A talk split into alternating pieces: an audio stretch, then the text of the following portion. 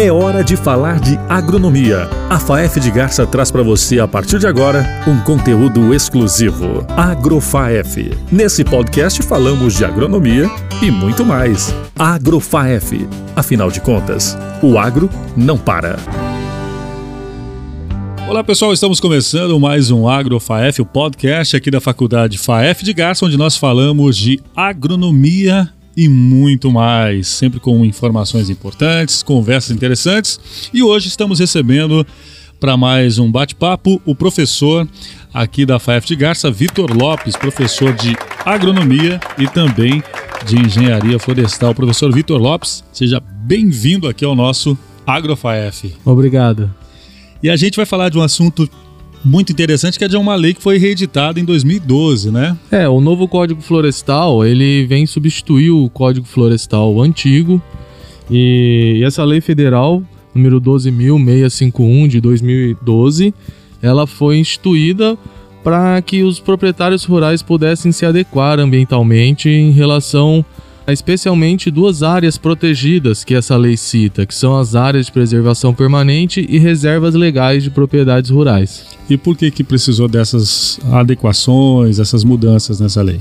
Para justamente é, dar um pouco mais de critérios técnicos em relação às delimitações de algumas áreas, a obrigatoriedade ou não da reparação ambiental é, entre as propriedades rurais e também para adequar aos dias de hoje, né? Haja vista que ela tinha sido feita há muito tempo atrás. Quais são os principais pontos, então, que a gente pode destacar dessa lei? O novo Código Florestal, com o objetivo de promover a adequação ambiental de propriedades rurais, ele cria dois instrumentos legais, que é o CAR, o Cadastro Ambiental Rural, e o PRA, que é o Programa de Regularização Ambiental. O CAR ele é um, um documento autodeclaratório onde o proprietário rural, através de um sistema online, ele indica todos os elementos ambientais que a propriedade possui e assim ele consegue fazer um diagnóstico sobre a situação atual.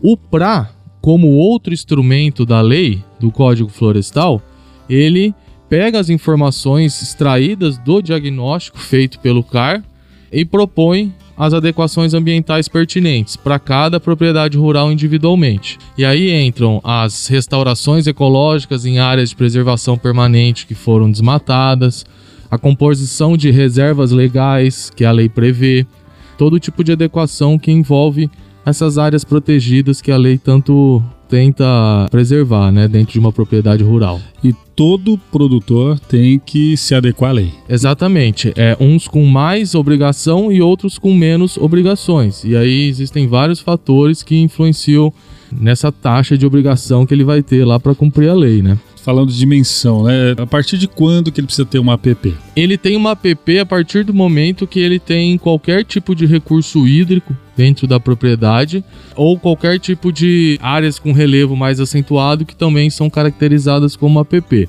Ele não é o tamanho da propriedade que faz ele ter ou não ter área de preservação permanente, e sim a condição ambiental, a paisagem atual da propriedade. Se ele tem uma nascente, se ele tem um curso d'água, se ele tem uma represa, tudo isso automaticamente faça com que ele tenha uma área de preservação permanente, que tem como objetivo geral que é proteger o recurso hídrico. Então, grande parte das APPs são APPs hídricas, áreas que estão lá entre as diversas funções que ela faz é também proteger a água, proteger nosso recurso hídrico um proprietário rural que não preserva, por exemplo, uma nascente, um olho d'água, ele. Ele é... já está é, inadequado ambientalmente, vamos dizer assim. E é punido. Sim, ele é passível de punição porque uma área de nascente, uma área de preservação permanente, o próprio nome já diz. Ele pode estar usando ilegalmente, mas ele está passível de ser punido no momento que ele for flagrado usando aquela área irregularmente. Além do, do produtor preservar, está dentro da lei, ele também tem benefícios, né, quando ele se adequa, né, à lei. Sim, é, nós estamos falando de recurso hídrico. E se nós pensarmos na produção agrícola e na produção florestal ou qualquer tipo de utilização da água lá no campo, para tudo a água é vital, né? Então não existe agricultura sem água, não existe plantios florestais sem água, não existe viveiros de muda sem água. O produtor já entende isso, tá? Ele já entende que ele tem posse sim de algo muito importante, que é a produção de água, né? Especialmente em Garça, que é uma região de cabeceira, de rios, tem muitas nascentes, né? Para fazer essa preservação, é com recursos próprios, ou ele pode buscar um incentivo do governo, programas? Como é. que funciona isso? Existem diversas ações dentro de uma propriedade rural que fazem com que ele tenha que tirar o recurso próprio para se adequar ambientalmente ou não. Por exemplo, se um produtor rural deseja legalmente implantar uma represa em sua propriedade rural para fazer uma irrigação de café, por exemplo, ele vai ter que se adequar ambientalmente para obter autorização para fazer isso e para usar essa água. E aí ele muitas vezes tem que tirar do bolso para se adequar naquele momento. Senão ele não tem essa autorização.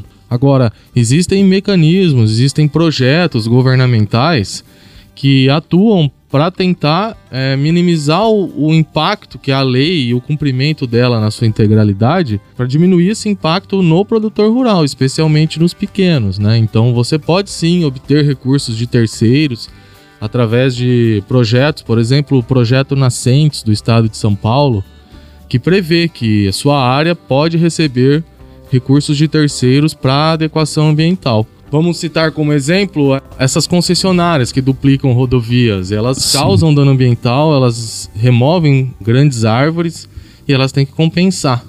Então o dinheiro delas pode chegar aos pequenos produtores, né? No próprio CAR, que é aquele diagnóstico falado anteriormente, é previsto que o produtor coloque lá: desejo receber recursos de terceiros para adequação ambiental.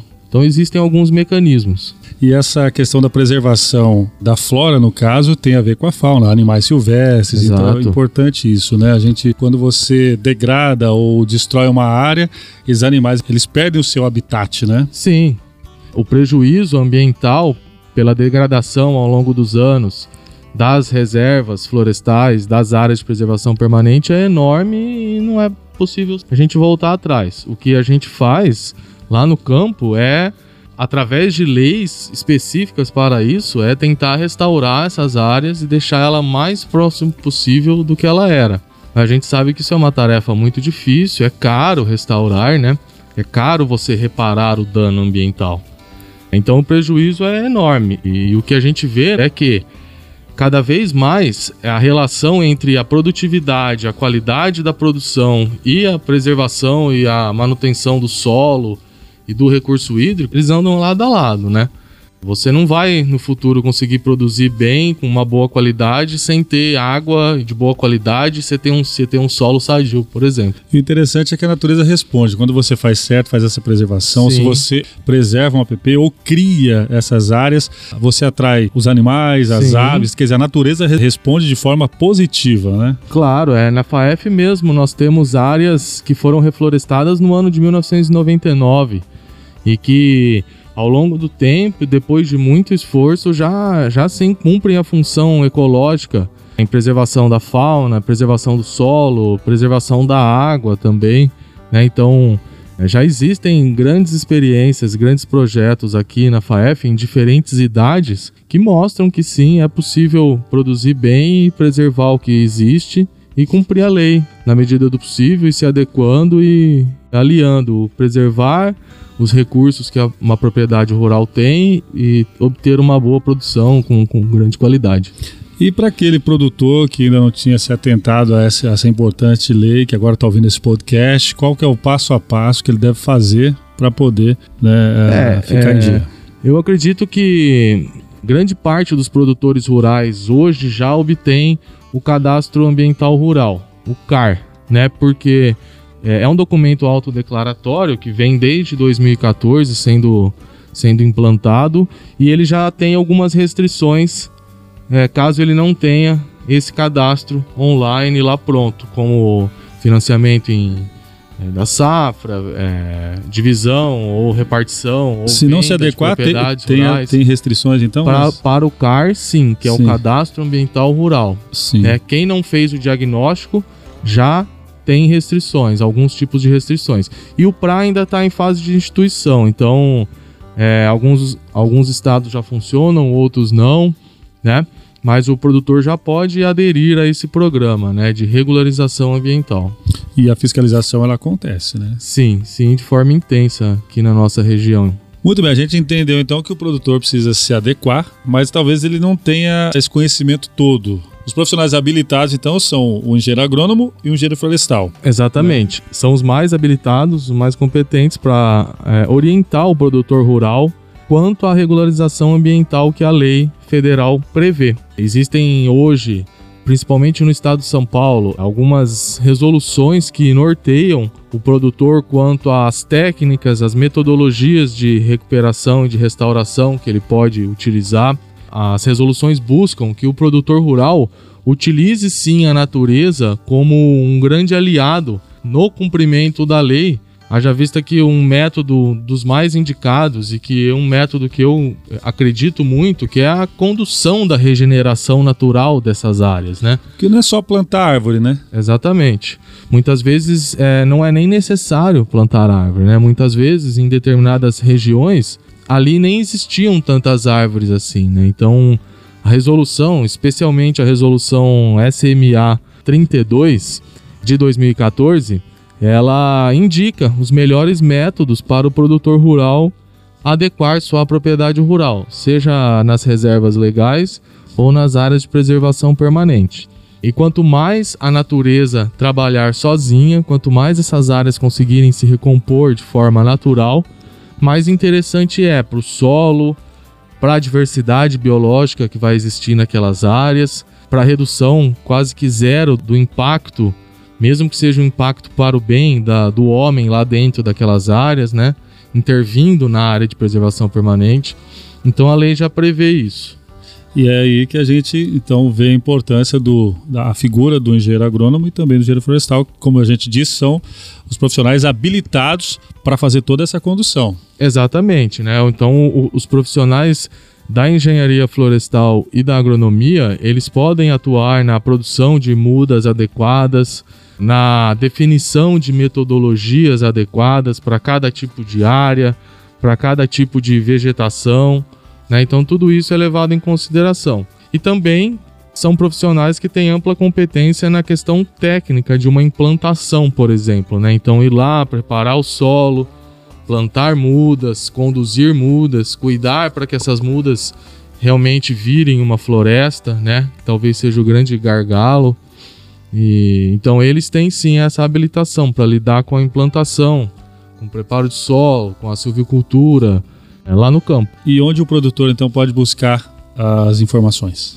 Olha, os pequenos produtores, a lei ela prevê que os municípios têm até obrigação assim de ajudar, de, de auxiliar tecnicamente. Mas existem outros órgãos, Secretaria Municipal de Meio Ambiente e de Agricultura, casas de agricultura, são profissionais que vão ter competência para orientar da melhor forma para que o produtor rural se adeque e cumpra os prazos que a lei determina. Né? Muito bem, professor Vitor Lopes, quem quiser conhecer mais então sobre o curso de agronomia e engenharia florestal aqui da FAEF, você também está à disposição. Sim, estou à disposição. É só procurar é, tanto eu quanto outros professores, é, os coordenadores, todos estamos à disposição aqui para eventuais dúvidas. Quero agradecer a sua participação. Espero que a gente se fale mais vezes aqui, né, de agronomia, Legal. engenharia florestal. Afinal de Eu contas, o agro não para. O agro não para. Muito bem. Esse é o nosso AgroFaef, o podcast aqui da Faculdade FAEF de Garça, onde nós falamos de agronomia e muito mais. A gente se encontra então num próximo episódio. Você também pode interagir com o Agrofaef, enviando sua pergunta ou sugestão para o nosso podcast. O e-mail é agronomia@faef.br ou para o WhatsApp 18 98135 3512. Agrofaef. Participe, interaja, compartilhe.